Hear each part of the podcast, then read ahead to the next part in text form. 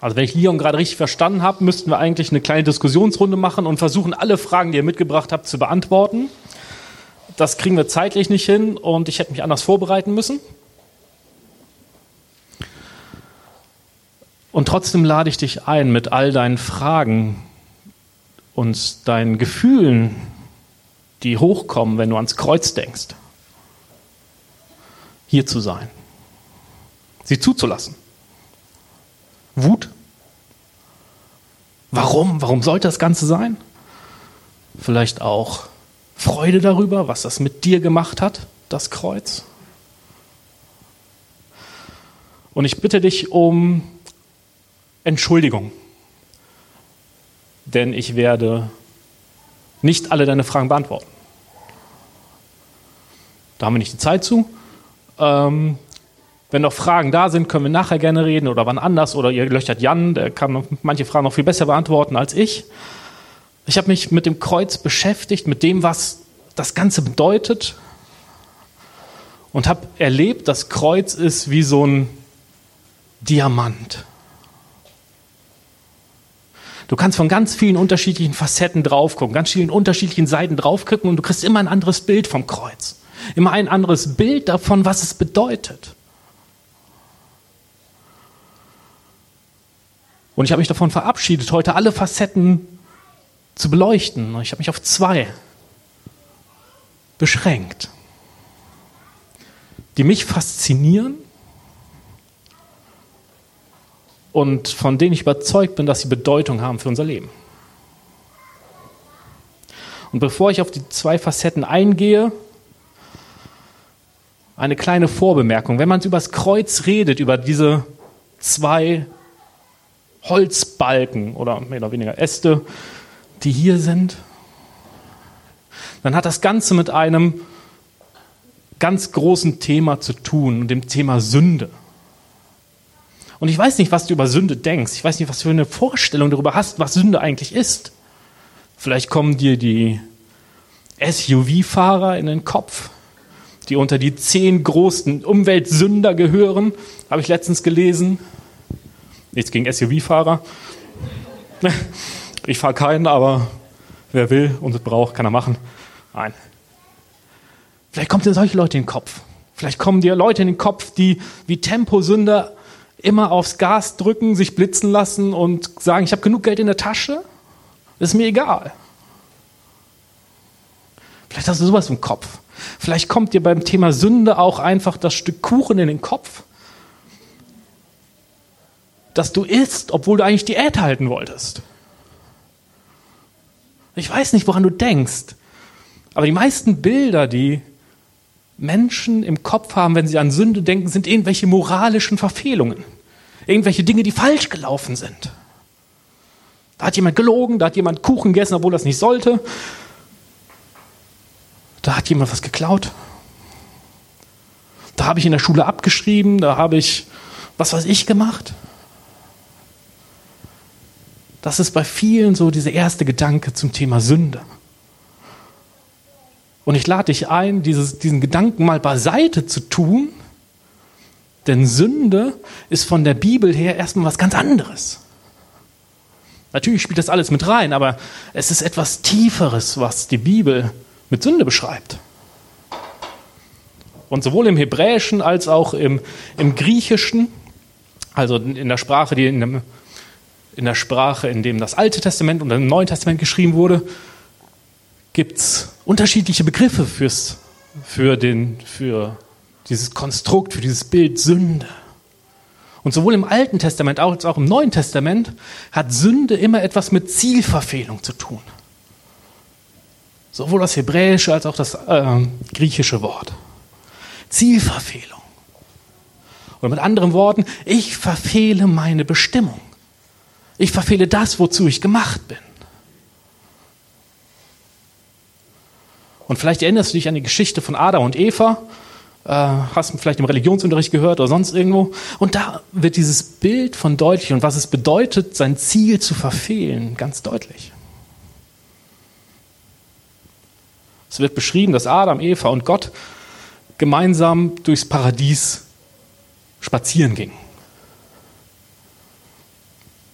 Totale innige Gemeinschaft, Freundschaft, Beziehung, die total genial ist, ungestört, perfekt. Und irgendwann kam diese Frage in den Kopf, dass sie, ähm, und da kommt diese Schlange mit dem, mit dem Apfel, kennt ihr vielleicht, die Geschichte. Und irgendwann kam dann bei den Menschen der Gedanken hoch, hat Gott wirklich recht? Ist das, was Gott für mich will, wirklich das Beste?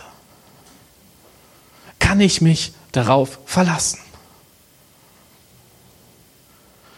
Oder nehme ich lieber mein Leben selbst in die Hand, auf eigene Verantwortung und es wird besser laufen als das, was Gott mir gesagt hat? Das ist dieses große Dilemma, was da ist. Und was deutlich macht, Sünde, dieser, dieser Gedanke, meint es Gott wirklich gut mit mir? Ist das, was Gott vorhat, wirklich gut für mein Leben, wirklich das Beste für mein Leben? Hat die Beziehung vergiftet. Denn wenn sie sonst immer zu dritt durchs Paradies spazieren gegangen sind, passierte danach etwas. Gott läuft alleine durchs Paradies. Und Adam und Eva verstecken sich. Ein Bild für eine ganz kaputte Beziehung. Und vielleicht kennst du sowas auch aus deinem Leben, wo Beziehungen zu Menschen oder auch deine Beziehung zu Gott mehr davon geprägt ist, von einem, ich verstecke mich oder ich will ja nichts mit, diesem, mit dem zu tun haben, als mit einem innigen Spaziergang. Und wenn wir über das Kreuz reden, lade ich dich ein, dass du diesen, dieses Bild von Sünde im Kopf hast. Denn Jesus ist am Kreuz nicht gestorben, darum, weil du ein Stück Kuchen zu viel gegessen hast oder sowas. Darum geht es Jesus nicht. Jesus geht es auch nicht in erster Linie darum, dass du alle, deine, alle die Gebote haltest, hältst. Darum geht es Jesus erstmal nicht. Sondern es geht um die Ebene tiefer. Dich wieder zu dem zu machen, wozu du ausgedacht wurdest, wozu du angelegt ist, wozu du leben darfst nämlich in der Beziehung mit Gott zu sein. Diese Beziehung, die deine tiefste Sehnsucht stillt. Die Sehnsucht nach Sicherheit. Die Sehnsucht danach wirklich angenommen zu sein. Und das Ganze bedingungslos. Nichts leisten zu müssen, sondern einfach sein zu dürfen. So wie ich bin mit der Schokoladenseite und auch mit den Dingen, die mich zum Schämen bringen.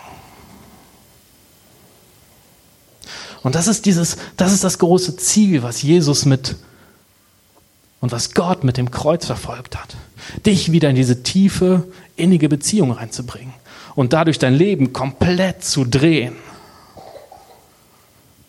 Auf eine neue Ebene zu bringen und zu erleben, das äh, Leben komplett anders sein kann. Gemeinsam mit Gott. Wie gesagt, ich habe zwei Fokusse, Foki, keine Ahnung, wie das heißt. Fokusse bestimmt nicht. Ähm, euch mitgebracht, um aufs Kreuz zu gucken. Und wenn du eine Bibel dabei hast und gerne, kannst du gerne mitlesen im zweiten Korintherbrief, Kapitel 5, der Vers 19. Ein Vers, der mir in der Vorbereitung immer wichtiger geworden ist und wo zwei Dinge wichtig, äh, wo zwei Dinge beschrieben werden, was das Kreuz bedeutet.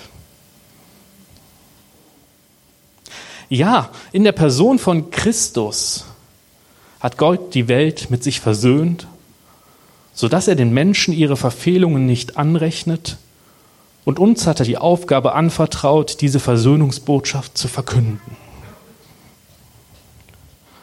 Paulus, der diesen Brief geschrieben hat, einer der bedeutenden Theologen in der, in der ersten Zeit des äh, Christentums, sagt Zwei Dinge. Durch Jesus Christus hat Gott versöhnt und hat Gott vergeben. Und ich lade dich ein, einfach mal diese beiden Facetten ein bisschen mit mir einzutauchen. Was bedeutet es, dass Gott versöhnt hat durchs Kreuz? Wer von euch hat in seinem Leben erlebt, dass Beziehungen, Partnerschaften, Freundschaften, Ehen nicht immer glatt laufen? Einmal kurz Hand hoch. Ja, einige. Einige. Mit allen anderen würde ich mich gerne unterhalten. Vielleicht habt ihr ein paar Tipps für mich. Ähm,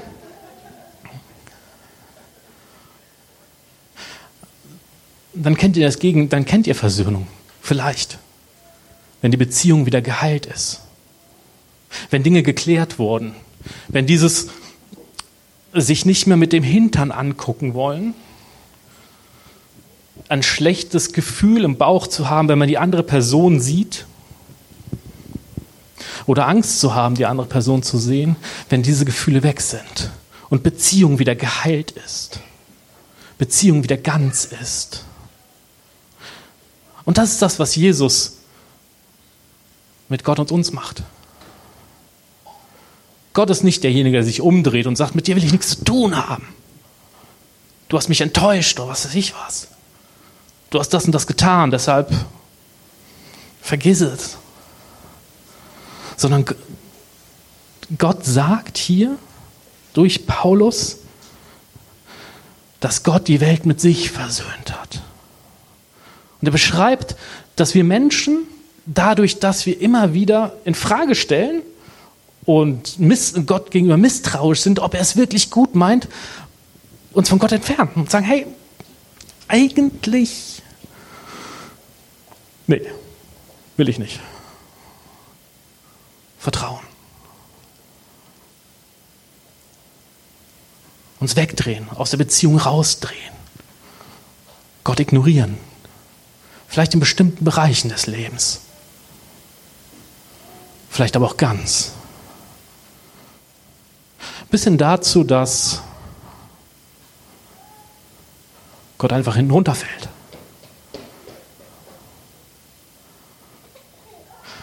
Und Gott hat dadurch, dass Jesus Christus am Kreuz gestorben ist und auferstanden ist, gezeigt, selbst wenn du immer vor mir wegrennst,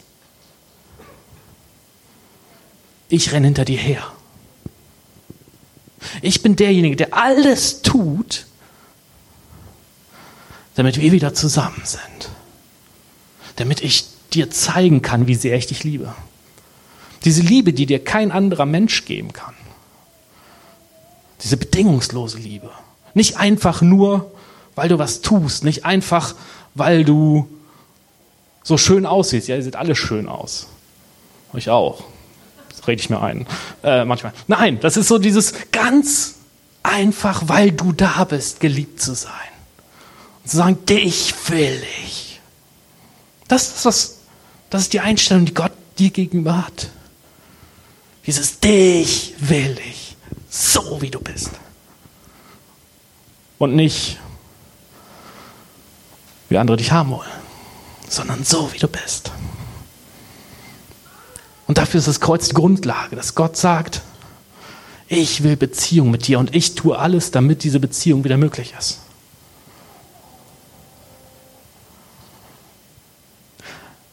Ein zweites Bild, was Paulus da aufmacht, ist das Thema Vergebung. Und ich kann leider jetzt nicht groß über Vergebung predigen. Ich habe gerade auf dem, auf dem Plan gesehen, ich darf maximal 20 Minuten predigen. Ähm, ich habe noch. Ähm, deshalb werde ich nicht intensiv darauf eingehen, wie du damit umgehen kannst, wenn du erlebt hast, dass Menschen dir wehgetan haben. Dass Menschen dich zutiefst verletzt haben. Das ist eine andere Predigt. Oder einfach Jan fragen. Ich kann immer sagen, frag Jan, der wird dir helfen, der wird dir weiterhelfen. Aber das ist ein essentielles Ding, ein ganz wichtiges Ding davon, was das Kreuz bedeutet.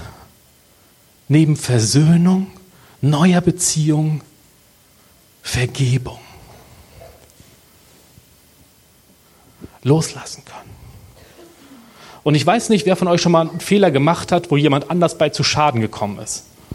Äh, ich habe auf der Fahrt hierhin nochmal nachgedacht, was so meine Fehler waren im letzten Jahr, also was mir so wieder in den Kopf kam. Da gibt es kleine Dinge, wo andere Leute durch mich zu Schaden gekommen sind. Sei es der Auffahrunfall, weil ich nicht aufmerksam genug war und vor mir zwei Autos zusammengeschoben habe. Ähm, das war einfach zu regeln. Ausgestiegen, ja, ich bin versichert, alles gut. Das ist einfach zu regeln. Die Konsequenzen sind einfach zu handeln. Solange die Versicherung zahlt. Wenn die nicht mehr zahlt, wird es kritischer, aber es ist alles machbar. Und dann ist mir ein zweites Ding in den Kopf gekommen, was ich erlebt habe, wo ich mit meiner Art Menschen geschadet habe obwohl ich das nicht wollte. Ist schon ein paar Tage her, da war ich in der sechsten Klasse, sechste oder siebte Klasse. Also ein paar Tage, wie gesagt. Und aus welchen Gründen auch immer fanden wir es damals richtig genial, unsere Lehrer fertig zu machen. Aber richtig. Es gab keine Stunde, wo nicht der Rektor reingekommen ist und gesagt hat, so geht das nicht. Ich weiß nicht, ob Lehrer unter euch sind. Ähm, ich entschuldige mich schon mal für alle Schüler, die genauso drauf sind, wie ich damals drauf war. Ähm, denn dieser Lehrer hat aufgrund unseres Verhaltens seinen Job hingeworfen, ist in die, psychische, äh, ist in die Psychiatrie gekommen und ich weiß nicht, wie es mit ihm weitergegangen ist. Das war damals nicht böse gemeint. Es hat Spaß gemacht als Kind. Aber die Auswirkung, die Konsequenz, die das Ganze hatte, war fatal. Und wenn ich es heute könnte, würde ich es ändern. Ist aber vorbei. Und genauso hat jedes unserer Verhalten, sei es kleine oder große Konsequenzen, denn wir leben ja nicht irgendwie auf einer Insel. Kein Mensch ist eine Insel, so heißt dieser Spruch. Jedes von dem, was wir tun, hat Auswirkungen auf andere Menschen, auf die Umwelt, mit der wir zusammen, äh, auf die Umwelt, in der wir leben, auf was auch immer. Und Vergebung bedeutet, dass Gott dir sagt, du darfst loslassen. Du darfst loslassen von der Schuld, die du anderen angetan hast. Ohne zu sagen, das war gut. Denn was wäre das für ein Gott? Stell ich das mal vor, wollt ihr so einen Gott haben, der sagt, der dazu guckt und sieht, wie so ein kleiner Raphael äh, mit anderen so einen Lehrer fertig macht? Das ist, äh, ich bin davon überzeugt, dass Gott das nicht gut fand. Und das sagt Gott immer wieder, dass Gott das, was nicht gut ist, er auch nicht gut findet.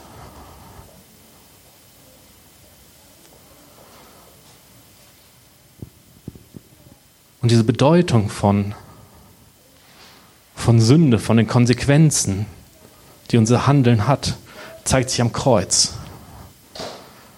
Denn dass Jesus gekreuzigt wurde, dass er ausgepeitscht wurde, gefoltert wurde, etc., etc., die Intrigen, die vorher gelaufen sind, wenn ihr euch das durchlest, werdet ihr spannende Dinge erleben, ähm, sind Konsequenzen vom menschlichen Handeln, die Gott trägt die Gott stellvertretend trägt.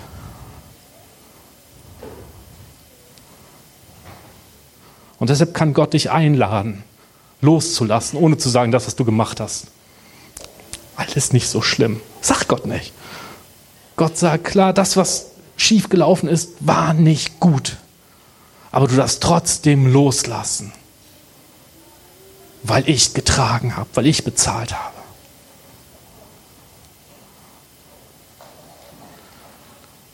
Und du darfst auch das loslassen, was andere dir angetan haben. Das ist einfacher gesagt als getan. Das ist ein Weg und das ist so, so ein Ding, wo wir darauf zulaufen, was sich immer weiterentwickelt, dass wir irgendwann erleben, alles losgelassen zu haben. Jan hat mal diesen schönen Satz gesagt, den habe ich nicht vergessen. Ähm, der prägt mich immer wieder. Das Kreuz macht deutlich, dass weder deine eigene Schuld noch die Schuld anderer ein Recht haben, dein Leben zu bestimmen. Das ist die große Überschrift, die das Kreuz über unser Leben schreibt. Weder deine eigene Schuld noch die Schuld anderer, also die andere dir angetragen haben, haben ein Recht, dein Leben zu bestimmen.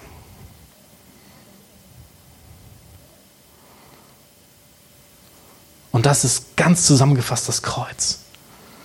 Eine neue Beziehung mit Gott. Totale Intimität und die Chance loszulassen. Frei zu werden. Und ich finde das so genial, weil da ganz viel Potenzial drin steckt. Ich weiß nicht, ob du das schon oft gehört hast mit dem Kreuz. Vielleicht hat es auch in deinem Leben schon viel Bedeutung. Aber das wirklich sich auf der Zunge zergehen zu lassen, zu sagen, ich lebe mit dem, dem Schöpfer des Universums in einer engen Beziehung. Ich kriege da Liebe, ohne irgendwas leisten zu müssen. Das ist doch total befreiend, oder? Wie würdest du mit deinen, wie frei kannst du mit anderen Leuten umgehen? Wenn du nicht mehr davon abhängig bist, was andere von dir denken, weil du Sicherheit hast bei Gott. Welche Freiheit hat das, mit, den, mit deinem Kontostand umzugehen? Wenn am Ende des Monats noch, nee, gar nicht wahr, wenn am Ende des Geldes noch so viel Monat übrig ist, so rum heißt das. Sagen, Geld ist nicht meine Sicherheit, Geld ist wichtig, ja, und Geld hat auch, spielt eine Rolle in unserem Leben. Aber es gibt uns nicht die Sicherheit. Da steckt ein ganz tiefes Potenzial hinter. Bei Gott in dieser Gemeinschaft.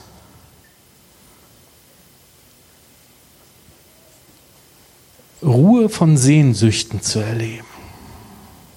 Die Sehnsucht sein zu dürfen. Die Sehnsucht wertvoll zu sein, Bedeutung zu haben, gesehen zu sein. und so weiter. Und auch das Loslassen hat enormes Potenzial für unser Leben. Ich weiß nicht, was du mit dir rumschleppst an, an Dingen, die du anderen Menschen in Anführungszeichen angetan hast. Große, kleine. Oder was andere Menschen dir angetan haben. Große Dinge, die bis heute noch da sind die dich bremsen, die dich festhalten und dir den Bauch und die Lunge zuschnüren. Oder kleine Dinge, die kleinen Sticheleien, wo dir immer mal wieder sagt, jemand sagt, hey, Brot kann schimmeln, was kannst du?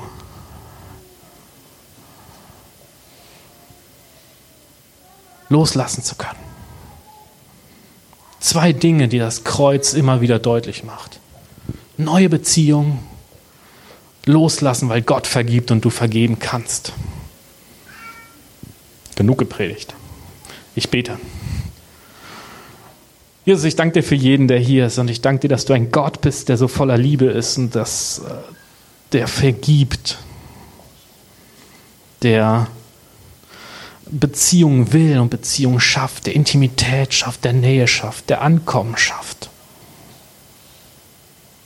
Jesus, und ich bitte dich für jeden Einzelnen, der hier ist, ich bitte dich darum, dass du ganz konkret Mut schenkst, Schritte zu gehen, wo es dran ist, Schritte zu gehen. Sich umzudrehen und dich anzugucken, Vergebung zu bekommen. Gestillte Sehnsüchte zu bekommen. Vater, und ich danke dir für jeden Einzelnen, der das schon erlebt hat in seinem Leben und immer wieder erlebt. Und ich bitte dich, dass du jedem Einzelnen immer wieder so die Augen dafür aufmachst, zu sehen und zu begreifen und ganz tief im Leben zu verankern, was es bedeutet, dass du gestorben und auferstanden bist. Dank dir dafür, Jesus. Amen.